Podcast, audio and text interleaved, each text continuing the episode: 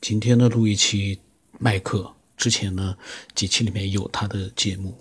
那么他呢，虽然我节目录了啊，呃，然后也上传了，但是我我没有告诉他，我是这样的，呃，所有的分享者啊，他们的分享的内容被录成节目，我上传之后呢，我都不会专门告诉他们一声的，因为我一直是这么想的，呃，只要你一直在关注这个节目，你就会发现你的分享已经到了网络世界里面，被更多的人听到了。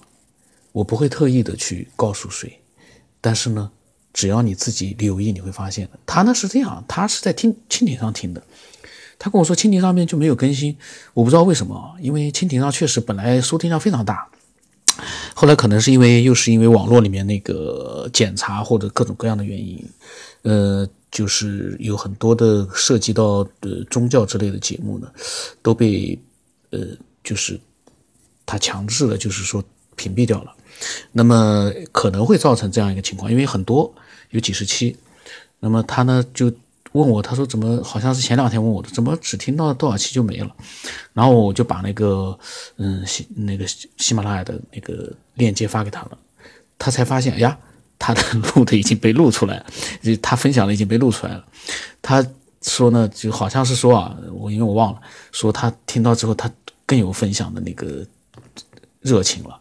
本来呢，因为他说哦，对我想起来了，他说他，嗯，他说就好像跟我分享的时候，就感觉好像是跟那一堵墙在分享。其实呢，他的意思可能是对牛弹琴，因为我没有任何的回应嘛。嗯，那这个说句实话，我呢对很多的听众呢，其实我是心里面是有点尴尬的。以前我没有啊。但是现在总是觉得很尴尬，因为他们是很热情的在分享，但是我确实是没回。虽然我有各种各样的原因，但是呢，我明白一点，分享的人他才不管你是因为什么样的原因没有去回应他，他一定是心里面是很不舒服的，除非你单独的跟他去做一个解释，他才会好受。可是这个呢，我确实呢也没有去做。嗯，但是呢，我相信啊，就像之前的很多的分享者一样，所有人都会明白一件事情：你不是在对我在分享，你是对喜欢文明起源的、喜欢科学边缘的人在分享。这个是最关键的一点。明白了这一点的人，他就把我当成是一个石头人一样的，他。没有任何回应，他都会很开心的去分享，就像我一样。你你们听听我，我面对的什么也没有，但是呢，我很来劲。为什么？因为我知道最终分享者的分享，包括我自己的那些闲言碎语，都会被喜欢的人听到，也会被不喜欢的人听到。